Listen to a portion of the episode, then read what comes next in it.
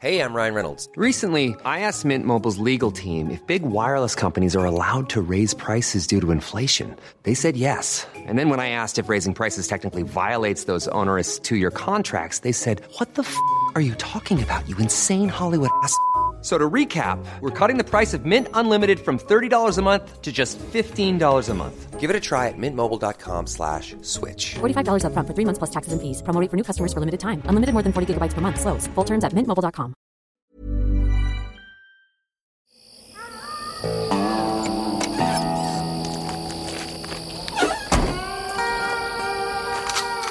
Die 100 besten Filme aller Zeiten. Liebe Gemeinde, wir haben uns hier versammelt, um wieder einmal den weltlichen Gelüsten der bewegten Bilder zu frönen. Äh, ich begrüße Bruder Meier. Was denn? Was denn? den weltlichen Gelüsten der Bilder zu frönen. Schön gesagt. Der bewegten Bilder. Der ja? bewegten Bilder. So viel Zeit muss sein. So viel Zeit muss sein. Ich fand es Lieber Stefan. Kuhlmann, Bruder Kuhlmann, äh, danke für diese Grußworte. Willkommen im Studio. Ja, man, man kann auch mal anders anfangen, oder? Natürlich, unbedingt. Ich- Das ist ja äh, beim Radio sagt man ja auch mal kreativ, ne? Ja, ja, genau, genau, genau, genau. Kreativen Einstieg machen. Don't tell it, sell it. Äh, Pride and Passion. Genau, mit Pride and Passion. Ah, ein bisschen Kotze hochgekommen. Äh, ja, aber so lasset uns nun beginnen, indem wir auf die letzte Messe, äh, Ausgabe hinweisen.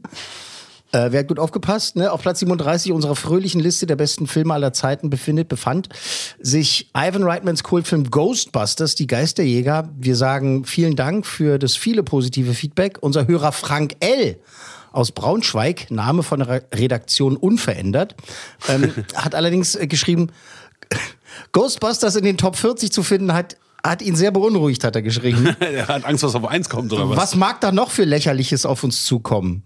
Lieber Frank, äh, frohlocke, äh, denn auch diese Ausgabe wird dir dann auch höchstwahrscheinlich ein schmunzelndes Kopfschütteln entlocken. Obwohl. Obwohl, nein, aber also Naja. auf Rang, ich möchte das kurz mal dann ausführen, bitte, weil das bitte, ist bitte. doch das ist doch schon ziemlich ähm, wichtig. Auf, ähm, auf Rang 36, den wir nun erreicht haben, krass. Ich habe mal durchgerechnet, also so ein Jahr werden wir noch brauchen.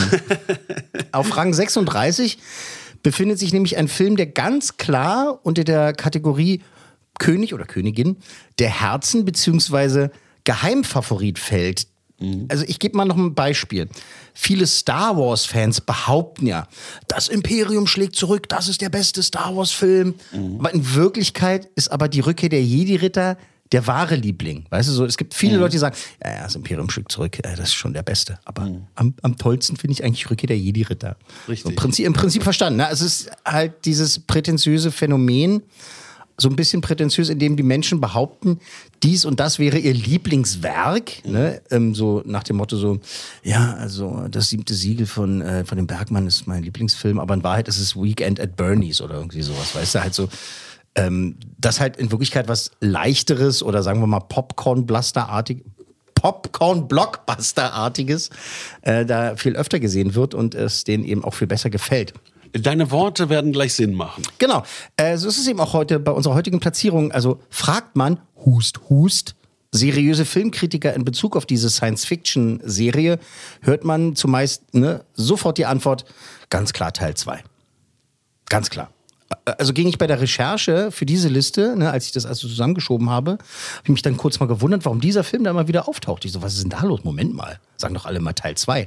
Äh, ich ging eben davon aus, dass dieser andere Film, Teil 2, und jetzt sage ich mal den Titel, Der Zorn des Khan, und jetzt wissen schon die meisten, was kommt, dass der Zorn des Khan ja ganz sicher äh, Platz in den Top 100 oder was auch immer das für Listen sind, dass der dabei sein muss. Ich war dann äh, nicht wenig überrascht, muss ich sagen, dass ein anderer Teil aus diesem Universum seinen Weg äh, in die Herzen der Fans äh, und dieser Listen gefasert hat.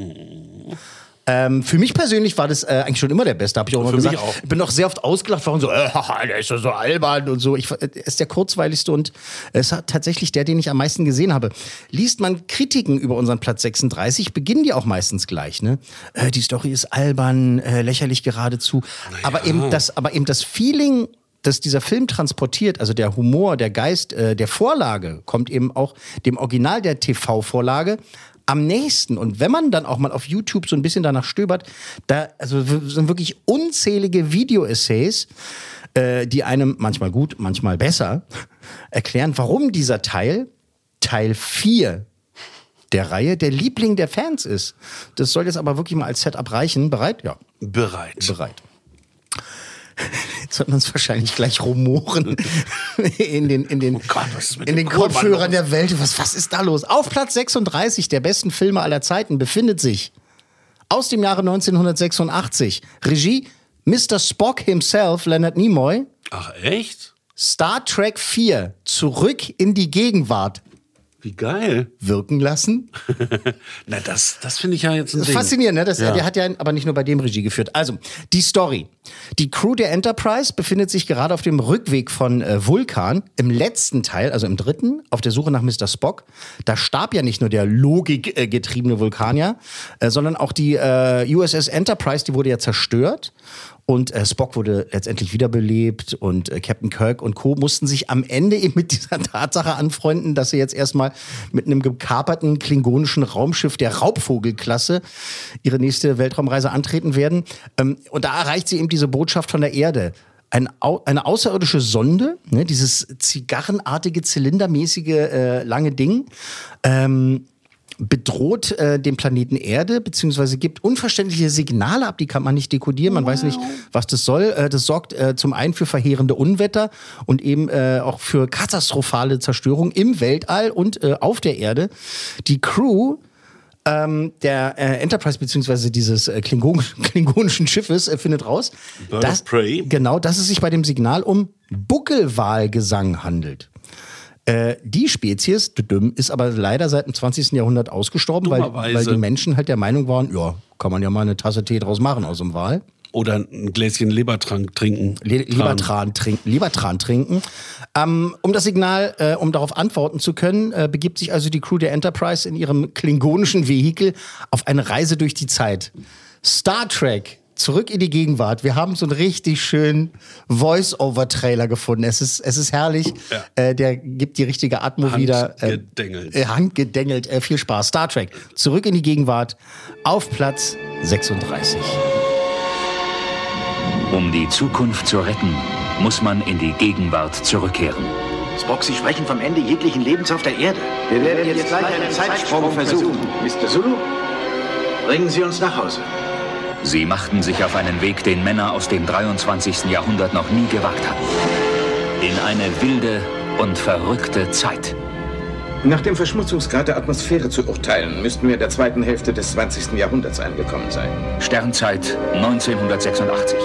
San Francisco. Unsere eigene Welt wartet auf Rettung. Sie haben 24 Stunden Zeit, Unseren Landeplatz genau einprägen. Geht auseinander. um ihre Mission zu beenden. Ihr steht da wie bei einer Parade. Wir beamen heute Nacht hinein, holen die Photonen und beamen wieder Seien raus. Sie bitte alle sehr vorsichtig. Ohne entdeckt zu werden. Wir haben einen Spion entdeckt. Hören Sie, wer sind Sie eigentlich? Es ist nicht leicht, unsere Situation zu verstehen. Das kann man wohl sagen. Wir begegnen hier einer primitiven und verrückten Kultur. Was meint er damit? Nur passend. Viele Sitten und Gebräuche werden uns komisch vorkommen. Wir sind bereit zum Rausbeamen. Die Energie von meinem Transporter ist fast auf Minimum. Ich kann euch nur einzeln hierher beamen. Kommen aus einer anderen Welt? Nein, ich bin aus Iowa und ich bin im Weltraum beschäftigt. Wir tun hier unsere Arbeit. Stehen bleiben. Chekhov, können Sie mich hören? Bleibt stehen! Ich habe Sie verloren. Wer sind Sie?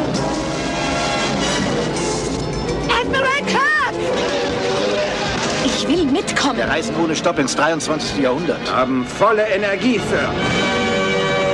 Schutzschirm auf Maximum. Ganz ruhig. Halten Sie sich fest, Mädchen. Schaffen wir Sprunggeschwindigkeit? Das ist alles, was ich Ihnen geben kann. Warp 9. Spock, jetzt! Zurück in die Gegenwart. Klasse. Der Titel Zurück in die Gegenwart, war das vor Zurück in die Zukunft? Weißt du Äh, das? nee, danach. Danach natürlich. Okay. Ja, sehr gut erkannt. Da hat sich natürlich äh, die deutsche. Spoke gedacht, so, na komm, zurück in die Zukunft war so ein Erfolg. Dann machen wir da jetzt mal so ein Zurück in die Gegenwart. Ich meine, im Original heißt er halt The Voyage Home, also die Reise nach Hause.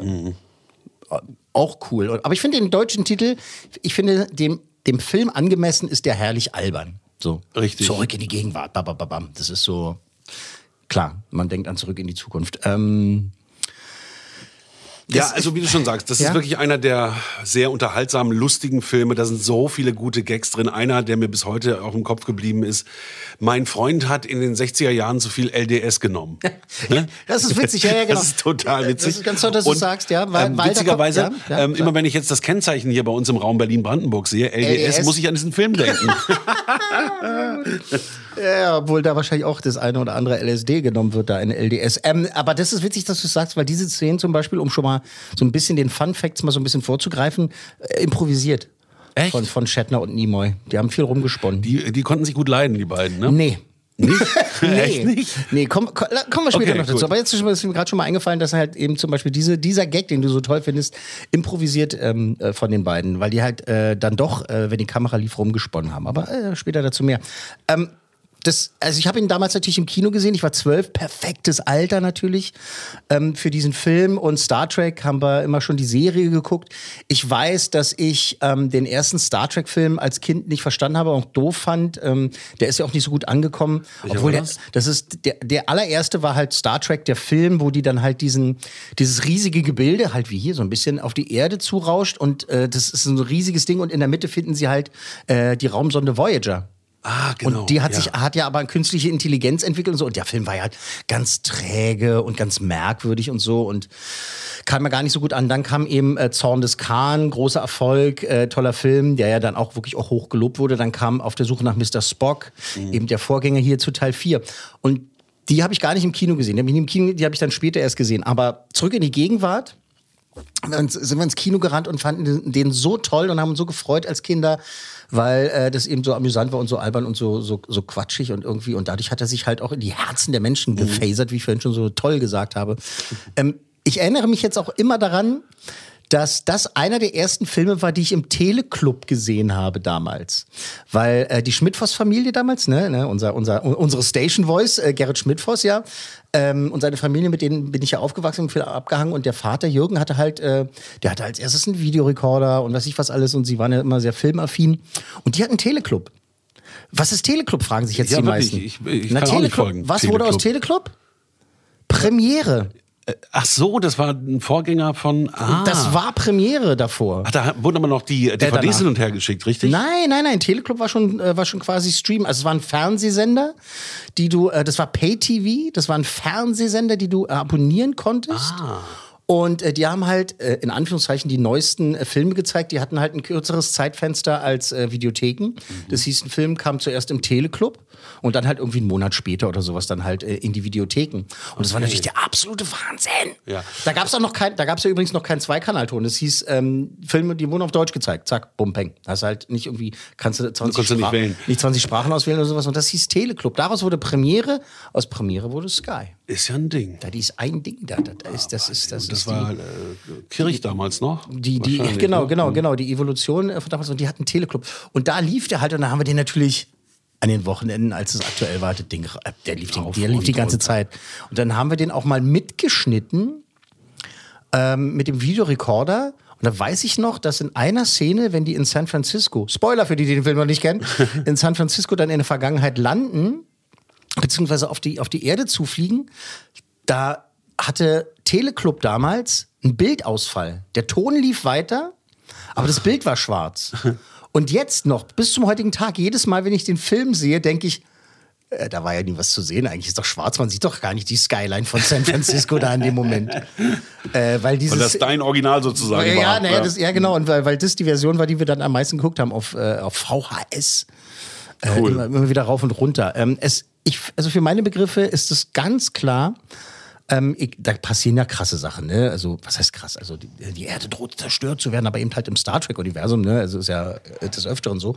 Aber es ist für mich ganz klar ein Feel-Good-Film. Ja. Das ist so, der, der ist wie, Unbedingt. der ist wie eine ne filmgewordene Hühnersuppe.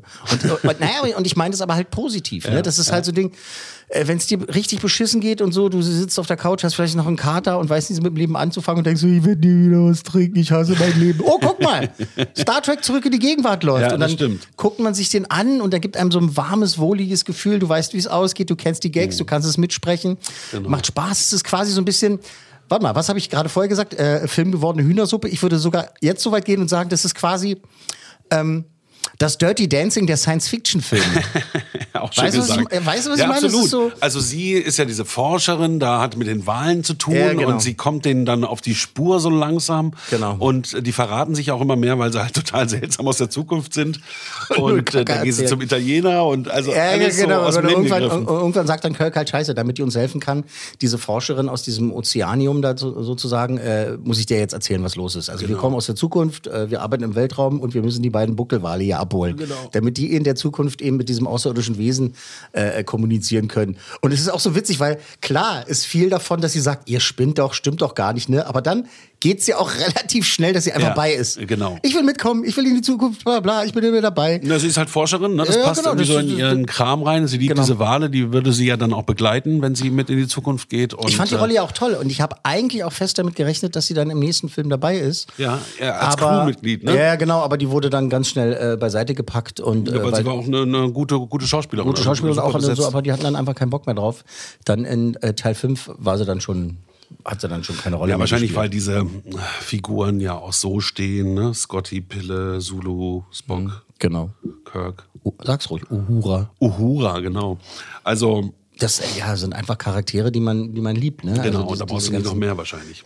ganzen Eigen, Eigenheiten, Eigenarten und sowas. Aber ich fand die gut. Also hätte der Film so weitergehen können. Apropos weiter.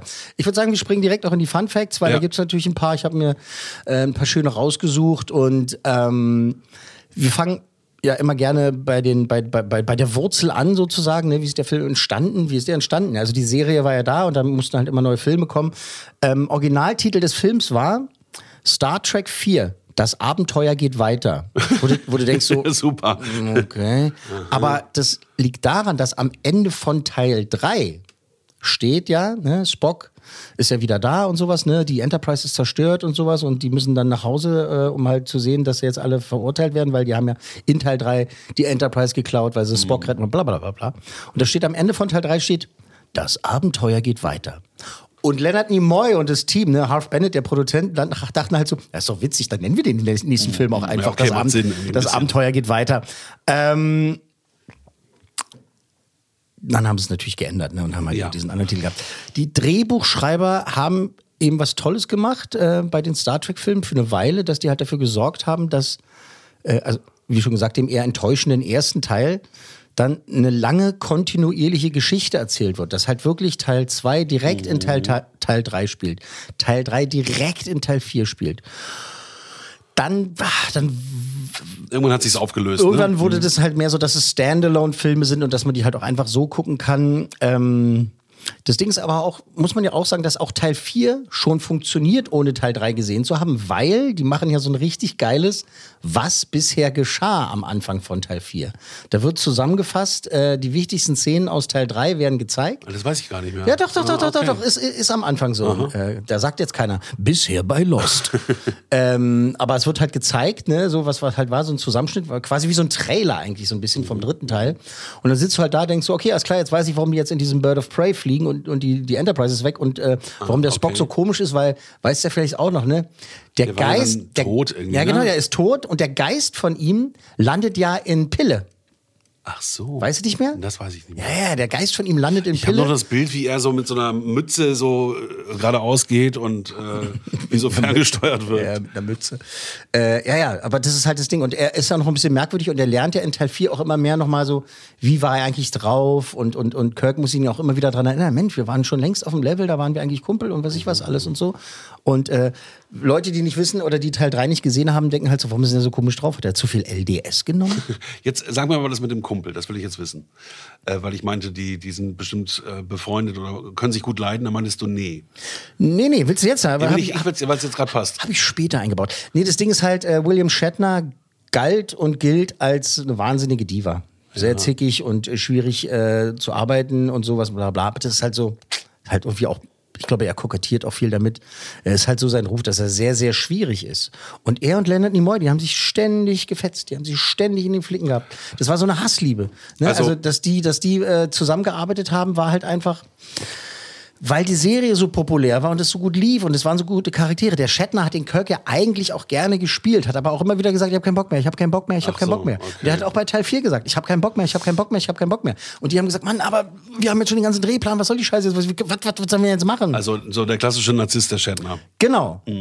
Und dann hat er gesagt, ich mache den vierten Teil nur, wenn ich beim, dritt, äh, beim fünften Teil Regie führen darf. Ach echt? Und hat er dann Regie geführt? Hat er dann auch. Oh, aber ist der fünfte. Der, war, der, der fünfte Teil war ja leider, leider eher kacke. Muss man einfach sagen. Äh, was war das nochmal? Am Rande des Universums. ah, okay. er Ähm, hat gesagt, ich mache das nicht. Dann haben sie gesagt, bitte. Dann hat er gesagt, ja, nur wenn ich Teil 5 äh, inszenieren darf. Der Shatner, der ist doch auch mal angeklagt worden, seine Frau umgebracht zu haben, ne, wo man bis heute nicht weiß, ob er es gemacht hat oder nicht. Shatner? Ja, ich glaube schon. Habe ich gerade gar nicht auf der Pfanne. Doch, das war auch ein Wirklich? ziemlich wildes Ding, ja. Ich kann mich nicht mehr daran erinnern. Muss ich nochmal für die nächste Folge. Habe ich wahrscheinlich verdrängt. Habe ich wahrscheinlich verdrängt. Aber es ist halt wirklich so, dass äh, sobald die Kameras liefen, waren die die absoluten Profis und haben während der Arbeit, tatsächlich Mhm. im wahrsten Sinne des Wortes, während des Drehens, wenn ne, Kamera läuft, Low Action, haben die äh, Spaß gehabt und haben gut zusammengearbeitet und haben improvisiert wie Sau. Cool. Was du ja von gesagt hast, Ja, mit, mit diesen Gags und sowas. Raus. Ja, er war bei den Blumenkindern, er hat zu viel LDS genommen und so ganze Scheiße. Und mit, auch mit diesem, äh, sie sagt, ja, äh, ich gehe mit, mit euch essen, Jungs, äh, mögt ihr Italienisch? Und Spock sagt, nein. was improvisiert war, ne? Ja, okay. Weil eigentlich nur Shatner was sagen sollte. Und Spock sagt nein. Und äh, Shatner sagt, ja, doch, doch, doch. Ja, nee, er ist ein bisschen verwirrt. Und Also Oder, improvisiert. oder im Bus, äh, was meint er mit passend? Ja, ja, genau. Also, so, diese- überall so was meint er Kleinigkeiten. mit passend? Ähm, diese, und das hat halt wirklich wahnsinnig gut funktioniert. Deswegen haben die noch viele Jahre gedreht, weil der, der Nimoy ihm immer wieder sagen konnte: Mensch, Shatner, du, Geige. Ich weiß, du hast deine Probleme und all sowas, aber wir haben hier ein tolles Produkt und deswegen konnte er ihn immer wieder, äh, immer wieder dazu überreden. Und in diesem Fall halt, nee, mach ich nicht Teil 4, nur wenn ich Teil 5 drehen darf. Na gut. Na gut. Produzent Harv Bennett und äh, Regisseur Leonard Nimoy hatten schon vor der Premiere des dritten Teils übrigens mit der Produktion von Nummer 4 angefangen. Ähm, das gab immer so dieses Gerücht, dass Star Trek-Filme einfach so, der eine ist abgedreht, dann überlegen sie, was sie als nächstes machen und äh, haben eigentlich gar keine Ahnung. Aber da war das wirklich so, dass sie da schon mit der Pr- Pre-Production äh, losgelegt haben. Und sie waren sich einig, also Nimoy und Bennett, der Produzent, es sollte in Teil 4 auf jeden Fall um Zeitreise gehen. Das wollten sie auf jeden Fall drin haben. Hat wahrscheinlich vielleicht auch mit äh, Zurück in die Zukunft zu tun, ne, weil es irgendwie populär war. Man muss aber auch sagen, es gab ja auch immer wieder Star Trek-Folgen, ne? wenn die irgendwie, plötzlich waren sie in Rom oder irgendwie, äh, oder glaube ich auch mal im Western und so. Das war ja dann damals bei der Produktion der Serie auch so, dass irgendwie einer so die Set-Tür aufgemacht hat vom Studio so, was dreht ihr da drüben? Ja, eine Folge Bonanza. Ja, lasst mal die Sets stehen. Wir schreiben mal kurz ein Drehbuch hier, wie, die, wie wir unsere Star Trek, Star Trek Leute da irgendwie hinbeamen können. Ja, und, das, und das Holodeck kam ja erst sehr viel später. Ne? Ähm, Ja, genau, genau. Ähm, also Zeitreise sollte auf jeden Fall gehen und es sollte diesmal nach Khan und so weiter, nach den bösen Klingonen auch im dritten Teil äh, keinen finsteren Oberbösewicht geben, keine unnötige Gewalt. Also sie wollten den halt schon wirklich familienfreundlich machen. Sie wollten mehr Humor und äh, mehr Herz. Und Nimoy und Bennett, die haben das auch den Punkt gebracht. Die haben gesagt, we, we want to make a nice movie. Und zwar nice nicht im Sinne von hier nett äh, scheiße, sondern halt eben freundlich. Das ist halt, wie ich gesagt habe, halt ein Feel-Good-Blockbuster Ja, wird. ist ihnen gelungen. Ist ihm gelungen. Gene Roddenberry, der Erfinder von Star Trek, ne, der äh, war auch begeistert von der Zeitreise-Idee. Da hat er ja noch gelebt zu dem Zeitpunkt. Äh, der hat dann vorgeschlagen, äh, ich habe vor ein paar Jahren schon mal eine Star Trek-Folge entwickelt, die haben wir nie gemacht, ähm, dass Kirk und Co. in die 60er Jahre reisen und da Abenteuer erleben. Und zwar auch direkt während des Attentats auf JFK, also auf John F. Oh. Kennedy. Ähm, an sich ja interessant und fanden sie auch eigentlich gut und so wäre witzig gewesen, haha. Das passt aber eben nicht zu diesem freundlichen ähm, Ansatz, ne, diesem Ja, gewaltlosen ja. Konzept. Da haben sie gesagt, ja, nee, können wir nicht machen. Und äh, Leonard Nimoy hatte dann die Idee, Mensch, wie wär's mit dem äh, Keystone Species Konzept? What? Was ist das denn? Äh, der Film sollte auf diesem sogenannten Keystone Species Konzept ähm, basieren. Das bedeutet, ähm, das hat sich der Autor Edward O. Wilson ausgedacht und es besagt, als Schlüsselart, also Keystone, Schlüsselart-Spezies, äh, Keystone Species, wird in der Ökologie eine Art bezeichnet, die im Vergleich zu ihrer geringen Häufigkeit einen unverhältnismäßig großen Einfluss auf die Artenvielfalt einer Lebensgemeinschaft ausübt. Eine Schlüsselart ist eine Art, die zur Definition eines Ökosystems beiträgt. Zusammen, Okay. zusammen, ja genau. Die Wale. Zusammengepackt auf, äh, gibt zwar nicht mehr so viele Wale oder beziehungsweise sind ausge ausgestorben, äh, Pech gehabt, weil jetzt geht die Welt unter, weil ihr die Wale ausgerottet habt. So, ne? Also, Ja, die Idee ist gut, finde ich. Obwohl ja viele sagen, das wäre zu plump. Ne? Aber da muss er erst mal drauf kommen. Äh, deswegen ist es gab noch so ein paar Abzweigungen auf dem Weg dahin, denn äh, der Produzent Harv Bennett der hat vorgeschlagen, auch aus Kostengründen, weil er meinte halt, naja, wie können wir das am besten lösen? Irgendwie so, welche, welche Tierart soll das sein? Hat der gesagt, wir nehmen den sogenannten Schneckenhalsvogel. Der heißt, pass auf, der heißt Schneckenhalsvogel, ist aber ein Fisch. Okay. Das ist eine Fischart. Der Gag sollte eben sein winziger Fisch. Das ist wirklich ein ganz, ganz klassisch, also schon zu sehen, aber ist jetzt kein Stichling oder sowas. Ne? Aber er meint halt, das ist so ein seltener Fisch. Schneckenhalsvogel, so ein bescheuerter Name. Äh, winziger Fisch, apokal apokalyptische Auswirkungen. Ne? Und das, Ja, okay. ja, toller Gag, aber Nimoy hat ihm gesagt, nö, Buckelwale ist besser. Richtig, weil ich meine, die muss ja auch ins Raumschiff reinkriegen und damit äh, äh, beschleunigen und wieder zurück in die genau. Also, Gegenwart kommen. Genau, ne? also er meinte halt, Buckelwale ist besser, weil er halt diese beeindruckende auf der Leinwand, ganz klar. Natürlich. Das ist halt einfach viel eindrucksvoller. Ähm, um dem Film äh, noch einen äh, Überraschungsstar beizusteuern, hatte jemand aus dem Produzententeam äh, äh, so eine wahnsinnig, eine wahnsinnig gute Idee, äh, und zwar äh, Produzentenlegende Jeffrey Katzenberg, der halt äh, mit Spielberg zusammengearbeitet hat und dann auch später Chef von Disney wurde, dann seine eigene äh, Animationsfirma DreamWorks und sowas gegründet hat. Und der hatte die Idee, einen damaligen absoluten Megastar, der halt gerade wirklich einen äh, Erfolg nach dem anderen gemacht hat, äh, ein Megastar und einen ähm, eingeschworenen Star Trek-Fan Ich komme nicht drauf. Wer ist es denn? zu, zu, zu verpflichten. Nee, warte, warte, du kannst ja nicht drauf kommen, weil Spoiler-Alarm, der ist nicht im Film. Ach so. Egal, weil, weil die Geschichte ist ganz witzig. So. Das war ein Star Trek-Fan. Wärst du nicht drauf gekommen? Was, der ist Star Trek-Fan? Okay, interessant. Äh, den wollten sie haben als äh, Gaststar, als Englischprofessor an der Universität und der ist halt so ein Ufologe, also der glaubt an UFOs. Ähm, Name des Gaststars? Jetzt sag schon. Eddie Murphy. Nein. Ja, Eddie Murphy. Die haben sich gedacht, Mensch, äh, hier Beverly Hills Cop und so, los, komm, lass uns doch mal Eddie Murphy, das ist ein Megastar. Den und hätte so. ich jetzt wirklich nicht als Star Trek-Fan Äh, verortet. der muss mitmachen, äh, das, ähm, der soll da dabei sein. Es gab eben auch so eine Sonderdrehbuchfassung. Da sollte dann dieses Kligodische, die Bird of Prey sollte dann halt äh, ihre Tarnvorrichtung, ne, können die an- und ausschalten Mhm. und die sollte die ausschalten äh, über dem Footballstadion Stadion, ähm, während des Super Bowls sollte das Raumschiff dann plötzlich über diesem Stadion auftauchen und dass die Leute halt sa dass die Leute halt sagen, ach, das gehört zur Show, das gehört zur Show und dass eben alle Aber gibt's die Szene nicht? na, so eine ähnliche Szene gibt's ja dann Ja, halt, ne? dass, genau. die- dass, dass die Leute das sehen. Aber die Leute sollten halt alle denken, äh, das gehört zur Show, das gehört zur Show. Ist ja witzig, was man, was sich alles für die Halftime-Show einfallen lassen. Mhm, Und eben Eddie Murphy sollte der Einzige im Stadion sein, der Das sagt, checkt. da sind Außerirdische. weißt du, uns auf seine Art und Weise äh, eben das machen. Ne? Und warum ist es nicht dazu gekommen? Ja, Keine weil Zeit gehabt? Weil oder? irgendwann in den äh, vielen Vorproduktionssitzungen hat dann mal jemand gesagt, Leute, äh, unser Film ist albern genug. Wenn wir jetzt auch noch äh, Hey Eddie Murphy dazu also holen. nicht, nichts gegen Eddie Murphy, aber irgendwann muss halt auch mal Schluss sein und wir haben doch unsere Stars und so, das ist Quatsch, das, äh, das brauchen wir nicht. Äh, und anschließend hat man sich dann halt irgendwann wirklich komplett äh, gegen die Idee von so einem besonderen Stargast entschieden. Ähm, Kirk-Darsteller William Shatner und Eddie Murphy, äh, die sind wohl ganz gut klargekommen und die haben sich wohl auch schon äh, während dieser Präproduktionsphase dann halt ähm, versprochen, eines Tages würden sie mal einen Film zusammen machen und äh, dann hat es noch irgendwie ungefähr 16 Jahre gedauert bis äh, 2002. Äh, da haben sie dann den Film Showtime äh, zusammen gemacht, beziehungsweise äh, zusammen gearbeitet. Die Buckelwale, weißt du noch, wie die heißen? Nee. George und Gracie. Gracie, genau. George und Äh, Gracie. in der ersten Drehbuchfassung hießen die zwei Buckelwale wie? Versuch, versuchen wir zu raten. Geht um, um die Rettung der Menschheit, also ne, die Welt. Achso, Adam und Eva. Genau, siehst du? Es ist so plump, es ist Ja. so offensichtlich. In der ersten Drehbuchfassung waren es Adam und Evi. Mhm, okay. Und äh, da haben aber zu viele aus dem Team halt mit den Augen gerollt und haben gesagt: So Leute, wir müssen die Namen von den Wahlen ändern. Das ist einfach Adam und Eva. Also, also wieder mal dieses Ding, irgendwann ist mal gut. Und da ist dann George und Gracie draus geworden. Äh, Film ist nicht nur an Originalschauplätzen draußen gedreht worden in San Francisco. Ne?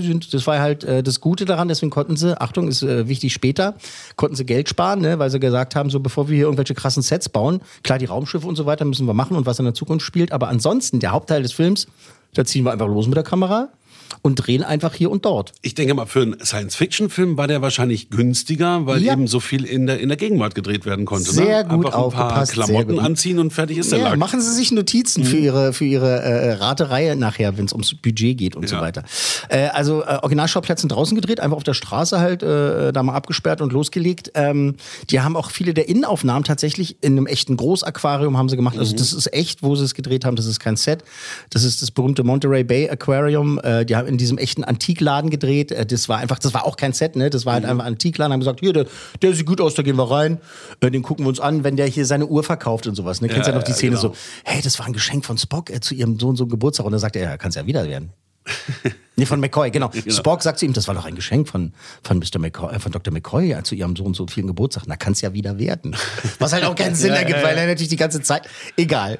Ähm, Und das Kriegsschiff wird da auch wahrscheinlich rumgelegen haben. genau, das ist das Ding. Also äh, die, äh, es spielt ja auf der USS Enterprise auf diesem Flugzeugträger. Ach so, das ist die Enterprise. Das ist, das ist tatsächlich die Enterprise. Es sagt ja auch äh, äh, Chekhov dann einmal, wenn er sagt, äh, und Captain, es ist die Enterprise. ne? Und das ist halt dieses Ding. Ähm, da ist es so, dass sie halt die Außenaufnahmen, also wenn man das sieht, einmal ist es die Enterprise, die haben nur keine Drehgenehmigung Für innen gekriegt bekommen. für innen bekommen Ja. auf dem Schiff. Ja. Haben aber auf einem echten Flugzeugträger gedreht, weil die Okay. äh, Navy gesagt hat, ja okay, die Enterprise könnt ihr nicht kriegen, aber wir geben euch ähm, ein anderes Schiff und zwar war das die USS Ranger, auch ein Flugzeugträger und haben Okay. auf dem Flugzeugträger und es gibt wohl irgendwie, ich habe es nicht entdecken können, es gibt wohl eine Szene, da sieht man halt auch wie äh, die haben mit Original äh, Seeleuten gedreht. Das sind äh, Mhm. Navy Navy Leute, mit denen sie gedreht haben und man sieht wohl auch jemand, der mit einer Rangers Mütze rumläuft, Okay. Mhm. was nicht abgesprochen war. Der hat die aber aufgesetzt, weil er wollte Dass dass, die dass die Ranger, dass sie zu sehen okay. ist. Und ich müsste noch mal nachgucken, ob man es tatsächlich sieht. Wäre auch ein netter Gag eigentlich. Ja, aber jetzt auch ein netter Gag für alle, die sich den Film nochmal angucken, auf zu achten nachher, Genau. wenn die Szene kommt. Also Innenaufnahmen auf jeden Fall auch in einem echten Flugzeugträger. Ähm, es gibt in diesem Film äh, diese, diese Traumreisesequenz, in, wenn die die Zeitreise machen. Dann kann sich daran erinnern, dann wabert es so und dann siehst du halt irgendwie die Gesichter von denen, die sich verändern. Ja, genau. So einen angedeuteten Wal. Ähm, die ist designt worden, äh, wie auch andere Locations im Film, so die äh, in der Zukunft spielen, von keinem geringeren als Star Wars-Legende Ralph McQuarrie. Star Wars-Typ, der rangeholt wurde und gesagt hat, hey, äh, die gesagt haben, hey, kannst du ein bisschen helfen, das Design, das Design. Star Trek helfen, ne? Und da hat der, äh, der Star Wars-Mensch, das ist dieser Typ, der diese ganz berühmten Zeichnungen gemacht hat, auch von C3PO. Ach, diese äh, die George Lu- Bleistift-Zeichnung. Naja, naja, Ja, genau. Auch mit, mit, mit Farben halt. Ähm, äh, äh, die George Lucas benutzt hat, um halt äh, 20th Century Fox damals zu überzeugen, so wird der Film aussehen und das und das, und das wo die gesagt haben, okay, cool äh, und los. Äh, der Typ hat das gemacht, also wirklich der Mann, der eben George Lucas den Look verschafft hat für seine Weltraumsaga, sage ich jetzt mal. Die Traumsequenz gehört äh, außerdem mit zu den ersten Kinosequenzen, die dieses neuartige Computer-Generated Imaging Morphing benutzt hat. Ne? Also Ah, diese okay. Technik, wo halt ein Gesicht sich in ein anderes Gesicht Mhm. verformt und so, da waren die absolute Pioniere. Und ich glaube, dass auch ähm, Michael Jackson hat das in seinem Video als erster wahrscheinlich gemacht. So Nein, ach, das, nein, nein, da, nein, da nein, nein, alt. nein, nein, nein, Black or White meinst du, ne? Wo Ja. die Leute, Mhm. das war, da war das weit, Schuh, weiter, okay. weiterentwickelt, weiterentwickelt, weiterentwickelt. Also dieses Morphing war hier bei Star Trek, die waren, die waren weit davor. Das war ähm, ähm, Jackson kam erst in den 90ern. Der Song ist älter, du hast recht, ja, genau. Ähm, jünger. Jünger, genau. Konzentration. Ähm, tatsächlich glaube ich in Zorn des Khan, wenn dieser Planet, den sie entwickeln wollen, dieses Genesis-Projekt, ne, wo die mit so einer Waffe halt einen Planeten quasi neu formen können und so und da neues Leben entsteht, aber alles andere alte Leben wird vernichtet. Deswegen war das ja eher eine ungünstige Idee. Nicht so nett. Dass diese Dinger sind, glaube ich, die ersten computergenerierten Kompletteffekte, die ILM zusammen mit Apple und äh, Steve Jobs und äh, seinen Leuten gemacht hat. Äh, zu, denen Okay. kommen, zu denen kommen wir gleich nochmal. Und eben dieses Morphing ist halt auch äh, damals wirklich bahnbrechend gewesen. Wirklich Jahre später war es ja dann nicht mehr wegzudenken in der Special Effects Welt. Ne? So, apropos Special Effects. Nach dem Start des Films, um da bitte kurz mal nach vorne zu springen, haben die unzählige Beschwerdebriefe gekriegt bei Paramount Pictures. Warum? Von äh, Aktivisten. Warum? Versuch mal zu, versuch mal, versuch mal zu raten, warum. Hat mit den Special Effects zu tun. Ja, Auf witzige Weise mit den Special Effects zu tun, aber die haben sich äh, beschwert, die Leute. Haben gesagt, das geht doch nicht. Was habt ihr denn da gemacht? Das ist Die doch. Wale, was haben sie Genau. falsch gemacht? Das ist doch Tierquälerei, haben die gesagt. Wie, wie könnt ihr denn so viele intensive Szenen, Actionsequenzen mit diesen armen Tieren drehen, äh, auf den rumtanzen und rumspielen und was ich was alles machen? die Leute haben zuhauf in Amerika gedacht, äh, dass das in den Nahaufnahmen äh, und äh, in vielen anderen Aufnahmen, dass das echte Wale sind. Da war kein einziger echter Wal dabei. Krass. Es gibt so ein paar, wenn die so äh, durchs Meer springen und man die Mhm. von weitem sieht und sowas, dann sind mal echte Aufnahmen dabei, aber zu 98 Prozent, äh, die im, Wa äh, im Wal, im Film gezeigten Wale sind halt Special Effects. Das sind animatronische Okay. Viecher halt, die so gut gemacht sind. Die waren ja auch gut, aber ich, ich also ich persönlich habe da nie gesessen, auch, auch nicht als Kind und drüber nachgedacht überhaupt, ob das die, ob die jetzt echt sind oder nicht, weil mich hat viel mehr die Story interessiert und ich wollte wissen, was los. ist. Also ich habe da auch Jahre Na, später. doch, also ich bin schon davon ausgegangen, dass sie die im Meer gefilmt haben. echt? Mhm. Nö, nein. Krass. Nee, nee, ist alle, alles, Alles- Puppen. Puppen. Puppen, Handpuppen, weißt du, wie so eine Fu, Fu Ja, genau. Uta, so eine Handpuppe. Nein, nein. Also sind animatronische Puppen gewesen und halt auch richtig gut gemacht für die Zeit und sowas. Und die Leute haben gedacht, ja, da schreibe ich einen Brief an Paramount Pictures. Das ist Tierquälerei, wir verklagen euch bis in die Steinzeit. Haha. Äh, eine der beliebtesten Szenen im Film äh, ist die in der Spock und Kirk im Bus fahren, da haben wir ja schon drüber gesprochen, ne? Und da sitzt ein nerviger Punker denen gegenüber Genau. und hö- hört er laut Musik. Äh, Spock wendet ja dann, äh, um das mal kurz zu erklären, weil wir hören es gleich, haha. Spock wendet ja dann den, seinen Griff an, ne? Der Typ fällt um mit dem Kopf auf seinen, auf seinen Ghetto-Blaster, wo diese ah, Punkrock-Musik läuft und die Leute klatschen halt und freuen sich und danach unterhalten sich halt äh, Spock und äh, Kirk noch weiter über äh, über wie man so redet und so weiter und wie die Leute so drauf sind. So tolle Szene hören wir uns gleich an. Dieser Punker ist Kirk Thatcher, einer der Produzenten des Teams. Echt? Einer der Produzenten des Films, der übrigens äh, dann auch, jetzt kommt's wieder, Star Wars-Verbindung, der äh, im Creature-Effekt, also wo die so die, die Monster und sowas gebaut haben, äh, von Die Rückkehr der Jedi-Ritter mitgearbeitet hat, also bei Star Wars auch mitgemacht hat. Ähm, und der ist später zu Jim Henson äh, Productions gegangen, ähm, Puppen. Puppen, Puppen, Puppen und ist da Regisseur geworden. Denselben Punker hat dann äh, dieser Kirk Thatcher noch mal Jahre später in diesem Jahrtausend im MCU gespielt, also im Marvel Cinematic Universe bei Spider-Man Homecoming. Ist ja lustig. Denselben Punker, Ghetto Blaster auf den Schultern, äh, der da äh, durch den Bus läuft. Und jetzt gibt's natürlich halt so diese lustige Theorie und äh, irgendwie einer aus der Star Trek-Familie hat auch mal in so einem Interview lustigerweise gesagt, hat gesagt, ja, ja, Star Trek und äh, Marvel ist, äh, Das ist im, ist im selben Universum. Fand ich stark. Da war das natürlich eher ein Gag, dass er den gespielt hat. Ähm, hier ist die Szene. Sitzen Okay. im Bus, ne, der Typ Ja, hört seine Musik und das, und das ist ein Produzent des Films, der äh, danach noch eine steile Karriere gemacht hat. Wir hören rein. Würden Sie bitte mit dem Krach aufhören?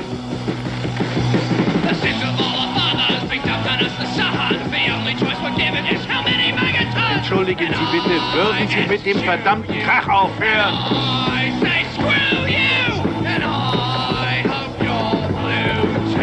Jetzt macht er seinen Spockgriff. Zack.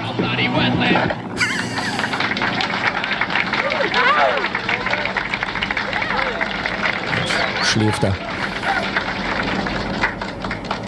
Admiral, darf ich Sie etwas fragen? Spock, sagen Sie doch nicht Admiral. Früher haben Sie Jim gesagt. Erinnern Sie sich nicht? Was wollten Sie fragen? Ihre Ausdrucksweise hat sich verändert, seit wir in dieser Stadt sind. Sie ist jetzt durchdrungen von, wie soll ich sagen, vielen farbigen Metaphern. Zum Beispiel Sie blöder Arsch und so weiter. Das finden Sie vulgär, ne? Ja. So sprechen die Leute in dieser Zeit. Sie blöder Arsch. Sie blöder Arsch. Sie blöder Arsch zum Beispiel. Äh, tolle Szene und da ist eben auch viel improvisiert gewesen. Ne? Ich meine, das ist doch das Ding. Du hast ja auch gedacht, und ich habe das ja auch erst Jahre später äh, rausbekommen, äh, als ich so in der Filmwelt war, dass die sich nie leiden konnten und dass der Shatner halt ein, eine Zicke war oder ist. Weißt du so? Und äh, das haben die Aber nie halt durchblicken Profis, lassen. ne? Genau, absolute Profis und eben auch in dieser Szene halt auch äh, improvisierte Sachen halt dabei. Ne? Dass sie gesagt haben, naja, so funktioniert es besser, klar, Drehbuch. Wir müssen an dem Punkt anfangen und an dem Punkt enden, aber lass uns mal zwischendurch ein bisschen, Ja, bisschen man, man adaptiert ihre gespielte Freundschaft, äh, Spock und Kirk, äh, dann auch ins echte Leben. Ne? Dass man Genau. denkt, die beiden sind Buddies und kommen gut miteinander Genau, aus. so, so gut haben die das ge gemacht. Ähm, ein Jahr nachdem der Film gestartet war, ähm, wurde übrigens äh, dann das Team in die Ukraine eingeladen. Äh, damals ja noch äh, eher russisch gewesen. Ne? So, äh, ähm, da wurde der Film auf Ja, einer Kon. Konferenz gegen Walfang gezeigt. in der Ukraine. Leonard Nimoys Familie kommt übrigens aus der Ukraine. Ah.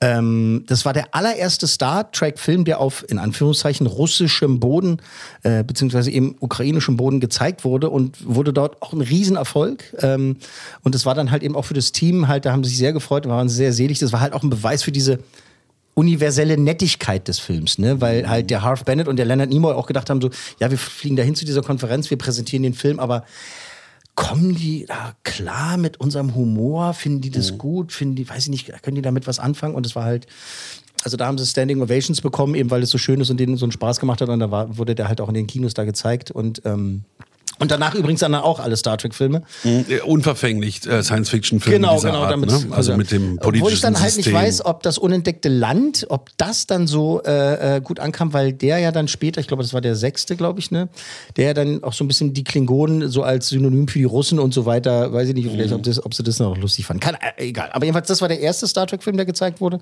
und hatte halt einen großen Erfolg.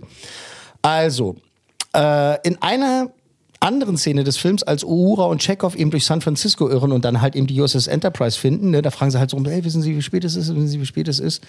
Ähm, da sagt dann ihnen eine Passantin endlich tatsächlich die Uhrzeit und diese Passantin, schöne Geschichte, diese Passantin ist nur im Film, weil sie Geld brauchte, um ihr abgeschlepptes Auto bezahlen zu können. Der Wagen wurde nämlich abgeschleppt, weil er in einer Zone stand, die gesperrt war für Filmarbeiten.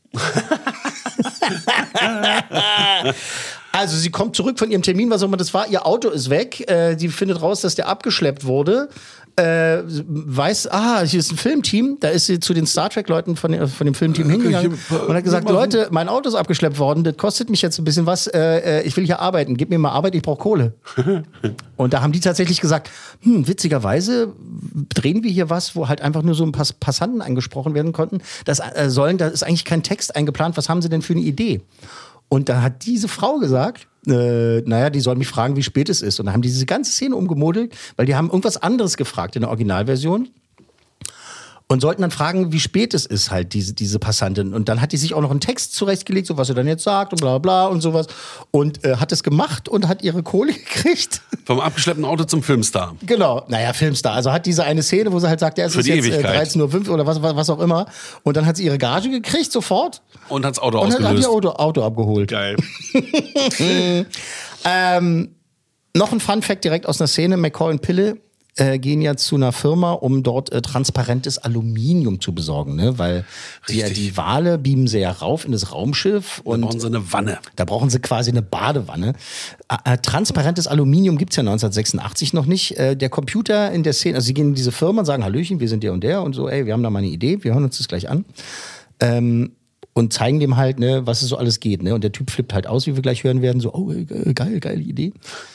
Da wird ja ein Computer benutzt. Weißt du, was es für ein Computer ist? Ich weiß nur noch, dass er in die Maus reinspricht. Ja, hören wir gleich. Gut, dass du es schon mal vorher sagst. Er spricht ja gleich Computer. Ähm, eigentlich sollte in dieser Szene einer der berühmtesten Homecomputer der Welt zu diesem Zeitpunkt äh, zu sehen sein. Commodore oder was? Genau, der Commodore Amiga 500. Die Produzenten haben gesagt, äh, okay, hier machen wir ein bisschen Product Placement und sowas, voll geil und so. Hier, was ist denn gerade der beliebteste Heimcomputer? Ja, ist der Amiga. Haben sie bei Commodore angerufen und haben gesagt, ey, schick mir mal ein paar so ein Dinger, äh, wir wollen die im Film haben. Commodore hat gesagt, nein, danke. Echt, die sind ja bau. Wollen wir nicht. Äh, viel. Spaß bei eurem Film. Aber wir haben ja die Szene jetzt gelesen. Wir wollen nicht, dass unser toller Computer da lächerlich gemacht wird und äh, quasi gesagt wird, das ist ja vorsintflutlich. Und das wollten sie. nicht. Haben sie, haben sie gezickt, äh, haben gesagt, nee, kriegt er nicht, durft er nicht benutzen. Kein, keine, kein Amiga von uns darf nicht im Film Sind ja sein. spaßfrei. Ja, also hat man sich an Steve, Job, äh, Steve Jobs wieder gewandt und sein Team hat gesagt, du Steve, äh, hast du ein bisschen was rumzustehen, was können wir denn jetzt da nehmen? Und hat er Ich gesagt, habe einen Apple. hat er gesagt, hier Apple Macintosh Plus, nimmt er den äh, und äh, der ist dann drin anstatt der Sehr, Amiga. sehr Schöne witzig. Szene, wir hören und wir sehen es ja auch ein bisschen hier, ähm, wenn er dann so auf dem, auf dem Keyboard rumtippt, ne, so ganz, diese ganzen Symbole. Genau, genau. Und du weißt eigentlich, er tippt nur Bullshit ein, ne? Aber man soll halt denken, so wie schlauer ist und er ist ja so äh, aus der Zukunft und so weiter. Und der, der Chef der Firma freut sich. Äh, tolle Szene ähm, mit Scotty und Pille. Ja. Alle schon tot. Ich weiß nicht, ob der, ich weiß nicht, ob der Schauspieler, der den Chef gespielt hat, noch lebt, aber Ja, bestimmt auch schon tot. Tolle Szene, wir hören rein. Vielleicht kann der Professor mal an Ihren Computer. Bitte. Geht dahin, setzt sich. Computer? Computer? Oh. Keine Spracherkennung. Also nimmt er die Maus, nimmt die Maus und denkt, das ist ein Mikrofon. Hallo, Computer. Das da ist die Tastatur. Das heißt die Tastatur. Tastatur. Wie rückständig. So, bisschen Knöchel knacken und auf die Tastatur hacken. Stimmt. Ist Und guck mal, er, er tippt ja irgendeinen Scheiß dann. Ne? Ja. Das ist einfach nur so klick, klick, klick, klick, klick. Und diese ganzen Symbole, die auftauchen, Ja, wo ja. du halt weißt, Totaler so hat ja gar kein Computer Genau. funktioniert. Also tipp, tipp, tipp, tipp, tipp, tipp, tipp irgendwas rum. Der James Doohan. So, fertig. Und jetzt flippen sie aus. Also er, der Chef von der Firma. Was ist das denn? Die Zeichnung am Computer. Transparentes Aluminium? Na, ist das nicht eine tolle Sache? Aber es würde Jahre dauern, um die Dynamik dieser Matrizen herauszufinden. Ja, aber es würde sie so reich machen, dass sie sich alle ihre Träume erfüllen können. Also ist es jetzt wertvoll für Sie? Oder soll ich einfach alles wieder löschen? Nein, Nein, nein. nein. Jetzt nicht, Madeleine. Gestört. Nee, jetzt nicht, Madeleine. Und wieder raus, die Sekretärin oder wer auch immer das ist. Ja, genau. Also äh, soll reichen. Das Ding ist ja halt, die, Computer. die, genau, die Szene endet ja damit, ne, dass dann halt eben äh, äh, äh, Pille eben Scotty beiseite nimmt und sagt, du, aber das können wir doch nicht machen, weil Auf das, die Zukunft Einfluss ja, nehmen, Wir können doch nicht auf die. Zukunft, also das geht Ja. doch nicht und so. Und dann sagt er, damit wird es ja gelöst in dem Film. Er kann doch auf seinem Mist gewachsen sein. So. Ja, weißt du, da hast du bei Zurück in die Zukunft halt die ganze Zeit gehabt, bloß kein Grashalm verbiegen, weil du könntest das gesamte Raumzeitkontinuum Kontinuum zerstören. Und hier ist es halt einfach nur so, ja, es kann doch auf Ja, seinem Mist gewachsen sein. Das ist, ja kein Problem und so. Und dann machen sie es halt einfach. Und das ist, macht äh, den Charme dieser ganzen Sache aus. Äh, fand ich jetzt nochmal zum, äh, zum Ende nochmal so, ein- so ein schönes Beispiel halt auch für den Umgang äh, dieses freundlichen Films eben mit äh, Zeitreisenproblemen und überhaupt dieser ganze Ansatz, Du, da Spaß das ist zu ein gutes haben. Beispiel, das ist, äh, beschreibt diese Leichtigkeit, ne? was du auch Genau. sagst, viel gut. Du machst den an und kriegst gute Laune, weil er so Genau. nett ist. Genau. Also, das Budget des Films belief sich damals auf. So, jetzt überleg mal. Das Budget, was sie zur Verfügung gestellt den, um den Film zu haben, drehen. Nicht die Werbekosten, sondern halt um den Film zu drehen. Okay. Äh, also ich glaube, sie hätten alles bekommen, was sie gewollt hätten, weil die Reihe war ja schon sehr erfolgreich. Ja, ja. Aber das Budget war für den Film 1986 nicht so hoch. Ich sag mal, äh, Special Effects gibt's auch 30 Millionen. Nee, schlecht, Herr Meier, nicht schlecht. 26 Millionen. Cool. Sehr gut. Gut, äh, gut äh, hergeleitet, äh, g- gut zusammengereimt. 26 Millionen damals, umgerechnet äh, knapp 73 Millionen Dollar wären es 2023, was auch nichts Ist, ist. ist günstig immer noch für einen, Wirklich, für einen also Blockbuster. so, so, ein- so ein Special Effects Film heutzutage kosten es auch Star Trek Filme, wenn sie noch produziert werden, auch so 150 bis 200 Richtig. Millionen Dollar und eben halt umgerechnet 73 Millionen heutzutage dafür auszugeben, ist wirklich nicht viel. Also 26 Millionen hat er gekostet. Das weltweite Einspielergebnis. Der war erfolgreich mit Der war erfolgreich. Aber denkt dran, das ist nicht diese Blockbuster-Dimension, die wir Mhm. Heutzutage haben. Aber ich er sage war aber, er hat trotzdem 110 Millionen eingespielt. auch wieder nicht so schlecht geraten, Herr Mayer. Weltweites Einspielergebnis 133 Millionen Okay. Dollar. Lalala. Das wäre? Inflationsbereinigt 371. Auch gut. Ja, gut. 371. Gut, da würden jetzt Leute wie James Cameron oder, oder Ja, andere, ja. so aus, aus dem Marvel-Universum, die würden sich dann Natürlich anhören müssen, du kriegst nie wieder Arbeit. Aber, ich hätte gedacht, dass er noch ein bisschen erfolgreicher war. Aber 133 war Ist top, ja. sehr, sehr erfolgreich für die damalige Zeit. Äh, Star Trek war ja trotz der Popularität trotzdem immer noch so Nischen-Sci-Fi. Ne? Es gab halt Ja. immer Leute, die gesagt haben, nee, krieg lieber Star Wars oder Ja. nee, Weltraum-Schießfilme interessieren mich überhaupt nicht. Und äh, da sind aber dann halt auch andere Leute reingegangen, weil die Leute ja aus dem Kino kamen und meinten, du Oma, Guck dir den das an. findest du lustig, weil die sind in San Francisco in der Jetztzeit. Wie in der Jetztzeit? Ja, geht auch um Buckelwale. Bist du bescheuert? Hast du wieder getrunken heimlich? Nein, komm mal mit, ist der neue Star Trek-Film. Cool. Ähm, dieser Erfolg äh, hat ihm halt eben auch diese ganzen Fortsetzungen gesichert. Es war klar, dass sie weitermachen können. Ähm, Bis heute auch mit der neuen Besetzung, ne? mit der neuen Besetzung, die jetzt natürlich leider gerade brach liegt und die versuchen das äh, äh, nochmal äh, aus dem Boden zu stampfen und wieder weiterzumachen. Ja, bitte. Simon Peck, war, mir, ja, mir haben die auch gefallen. Ich, Ja. fand, ich fand die auch gut. Ähm, haben mehrere Oscar-Nominierungen gekriegt äh, für die beste Musik, für die beste Kamera, für den besten Sound, die besten Soundeffekte und natürlich für die besten Spezialeffekte sind sie nominiert worden.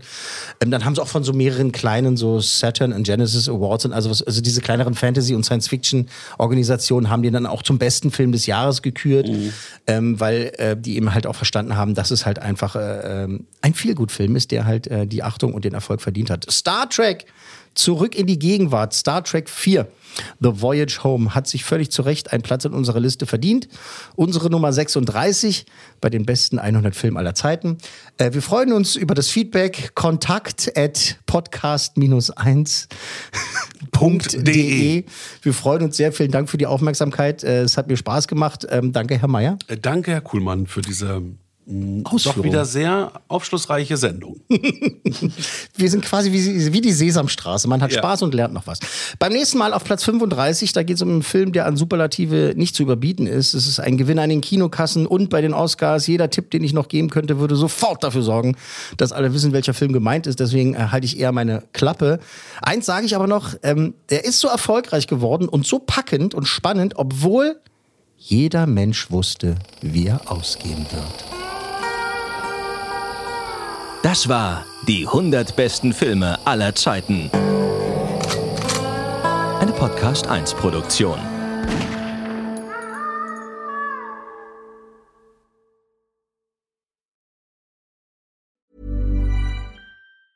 Even when we're on a budget, we still deserve nice things.